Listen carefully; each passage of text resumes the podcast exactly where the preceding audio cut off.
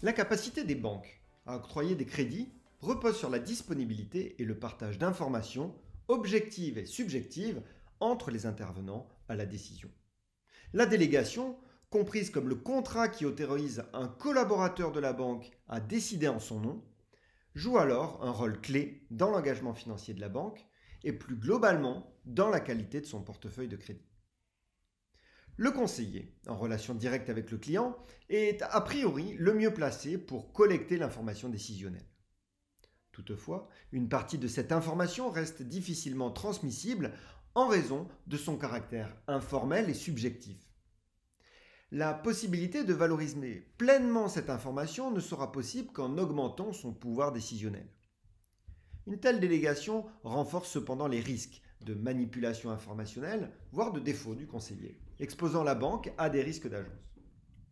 On comprend alors un des paradoxes de la décision bancaire, entre d'un côté réduire la délégation avec elle la qualité de l'information prise en compte pour décider, et d'un autre côté augmenter la délégation et dans ce cas accroître l'exposition au risque d'agence.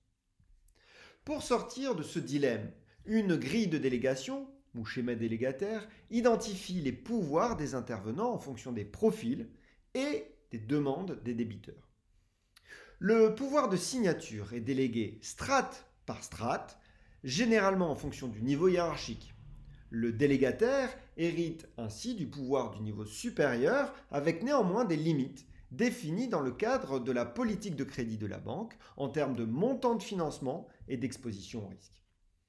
Lorsque le financement dépasse les limites du conseiller ou du directeur d'agence, il remonte au niveau supérieur de délégation qui pourra être sectoriel, ou Outre le secteur d'activité, la banque appuie alors sa décision sur des notes internes et externes, comme la COFAS, la Banque de France, BAL2, et sur l'encours brut global. À chaque niveau de notation est associé un montant et un niveau de centralisation de la décision. Il est également possible que d'autres critères interviennent, comme dans le cas d'un entrepreneur ayant déjà connu une faillite.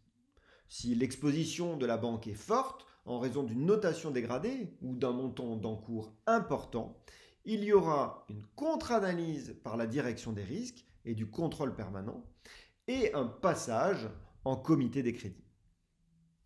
La forte structuration de la délégation, en mobilisant des procédures, une hiérarchie, des solutions de scoring, des workflows, permet alors de déléguer des montants plus importants de financement et de rapprocher la décision des demandeurs de financement.